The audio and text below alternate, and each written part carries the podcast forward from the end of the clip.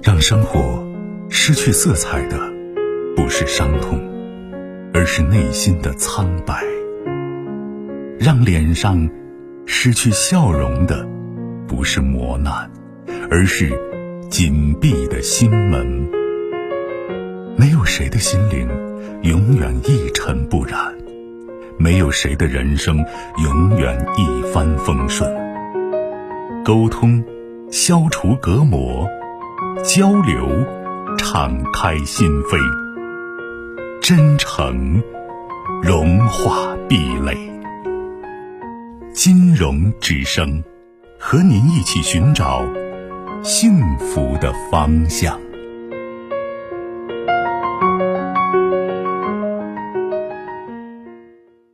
喂，你好。哎，老师你好。哎，你好。我有一个心理问题，这一段时间感觉到比较困慌。嗯，我跟老伴儿在一个单位上班，嗯，最近这不到一月，老伴儿不理我了。不到什么，老伴儿不理你了？不到一个月嘛。你们结婚多少年了？我们都是老夫老妻了，我都再有三两年我就退休了。哦，就是结婚就是三十多年，三三三十快四十年了，是这意思。哦。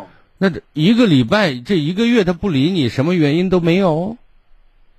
我感觉不出来，问题就在这儿。你感觉不出来？那你你们平常有交流吗？嗯，最近这十几天吧。哦，最近十几天不交流，肯定是有问题嘛。但是以前有交流吗？以前啥都正常。就是这个正常意思是我问的是，大家沟通非常的顺畅，是这意思？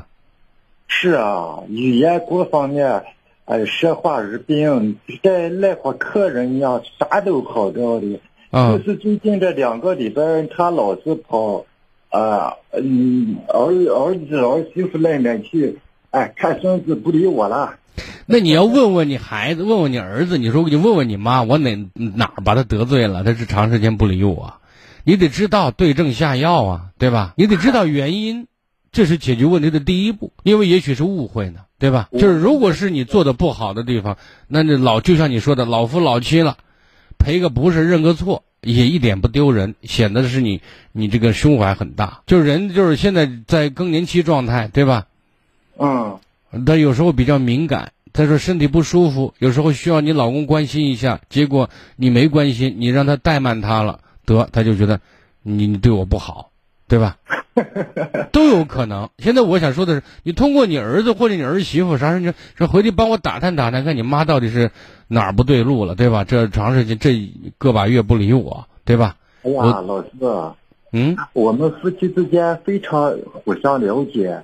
那你了解？你现在打电话问我，你不知道你老伴为什么不理你？这是了解的造型吗？不是啊，我要是问你，给我支下这一招，让我问儿子去，他。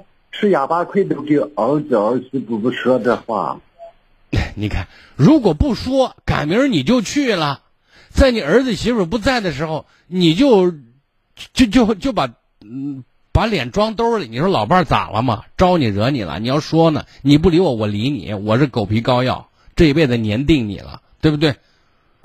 这真的真的，两口子在一起，我们说不要丧失童趣很重要，知道吗？嗯。就闹着玩呢，你把他逗乐为止，对不对？